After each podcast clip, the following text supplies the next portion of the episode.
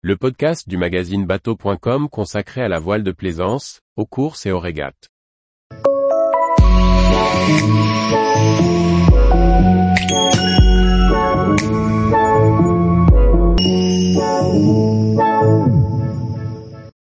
Feeling 10.90, un voilier pour vivre à bord au port comme en navigation. Par François-Xavier Ricardou. Marie et Lucien rêvaient de posséder un Feeling 10.80. Ils ont franchi le pas l'été 2022 pour désormais vivre à bord avec leur chat. Découverte de ce voilier taillé pour vivre à bord au port comme au large. Marie et Lucien rêvent. Ce jeune couple rêve de voilier, de vivre sur un bateau et pourquoi pas, un jour, de larguer les amarres. Au début de leur rencontre, ils parlent d'habiter sur un bateau, un peu sur le ton de la plaisanterie, mais rapidement l'idée prend corps, elle devient sérieuse. Après avoir trouvé un emploi, les voilà qui achètent leur premier voilier, un Kelt 6.20. L'objectif, se faire la main. Car si les deux tourtereaux ont des envies de large, ils ne savent pas vraiment naviguer. Ce premier voilier a sa place de port sur une bouée à gravette, près de Pornic. Ils vont le garder 1,5 ans. Dans leur plan, le jeune couple devait se mettre à la recherche de leur maison sur l'eau, à partir du début 2023. Mais l'envie fait qu'ils épluchent déjà les petites annonces et se rendent au salon de l'occasion au Crouesti fin octobre 2021. Pour eux, le modèle idéal est un Feeling 10.90. Ce modèle, construit entre 1985 et 1995 par le chantier Kyrie, est dessiné par Philippe Harley. Si Marie et Lucien sont attirés par ce voilier, c'est après avoir épluché les forums de grands voyages et lu de bonnes critiques dessus. Mais sans jamais l'avoir visité ni essayé. Pour autant cette bonne réputation rend les occasions rares et surtout assez chères. Comme partout, l'argent reste le nerf de la guerre. À eux deux, le couple peut réunir environ 40 000 euros. Or les annonces de Feeling 10.90 tournent plutôt autour de 50 000 euros, voire plus.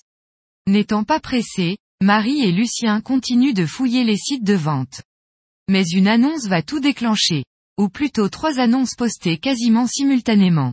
Le premier est un Feeling 10.90 avec le roof en sifflet proposé à 50 000 euros. Mais ce n'est pas le modèle souhaité par le couple, qui préfère la version avec roof court avec des hublots zénithaux. Un autre Feeling 10.90, cette fois dans la bonne version, est à vendre 45 000 euros en Irlande. Cette fois, ça sent bon. Marie et Lucien prennent leur billet pour partir le visiter. Une banque est contactée avant, pour voir si elle veut bien faire le joint entre leurs économies et le prix de vente annoncé, réponse positive. Ça sent très bon. Hélas, la visite va rapidement mettre fin au rêve. Le bateau a le mât flambé, très peu d'équipement et quelques doutes au niveau de la quille. Ce ne sera pas celui-là. Toujours en Irlande, très déçue, Marie ne lâche pourtant pas l'affaire. Elle contacte un chantier à Bayonne qui a un feeling 10.90 à vendre, mais au budget de 56 500 euros, et non négociable. La visite est tout de même organisée et c'est le coup de foudre. Le bateau rentre d'une grande croisière vers le Sénégal en partenariat avec l'association Voile sans frontières. Il est très bien équipé avec GPS, AIS, radar, panneaux solaires. Il faut juste réviser le radeau de sauvetage pour repartir. Et surtout, son propriétaire en a pris soin avec amour. Reste la problématique question du budget. Si le banquier ne veut pas élargir la cagnotte, c'est finalement auprès de la famille que Marie et Lucien trouveront de quoi acheter Ibaya, ce feeling 10.90 fin juin 2022. Côté place de port, Marie, qui travaille à Pornichet, réussit à négocier une place pour l'hiver à venir, à condition d'accepter de changer de place au besoin. Marie va passer une semaine à bord à Bayonne avec l'ancien propriétaire, histoire de découvrir de fond en comble le bateau.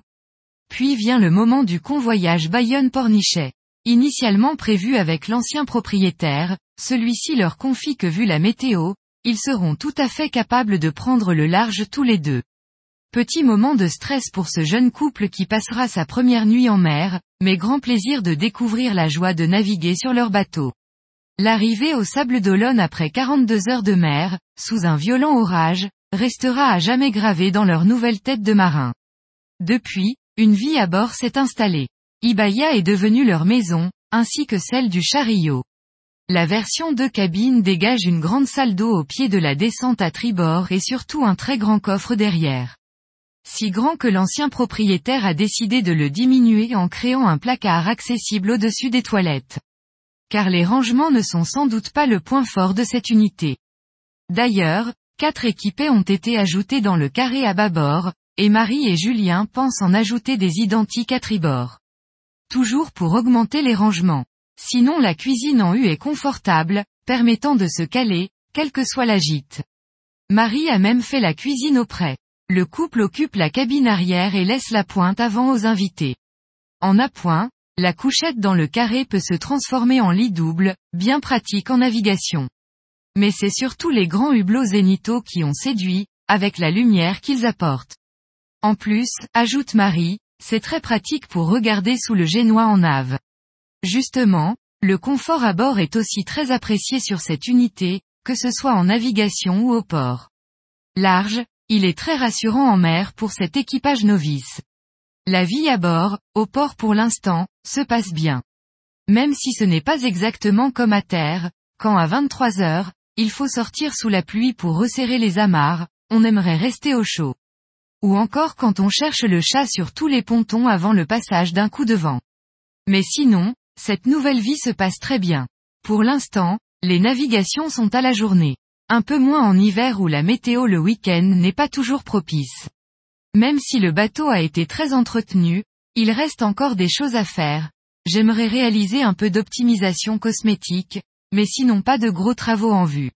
Nous avons prévu une sortie d'eau pour soigner une légère osmose sur l'avant et à cette occasion de réfléchir à un anti-fouling plus permanent, sans doute de type silicone. Et pour mieux vivre à bord l'hiver, nous avons demandé un devis pour fermer totalement le cockpit entre le bimini et la capote avec des parois sur les côtés. Pour l'instant, le départ en grand voyage n'est pas encore à l'ordre du jour. Tous les jours, retrouvez l'actualité nautique sur le site bateau.com. Et n'oubliez pas de laisser 5 étoiles sur votre logiciel de podcast.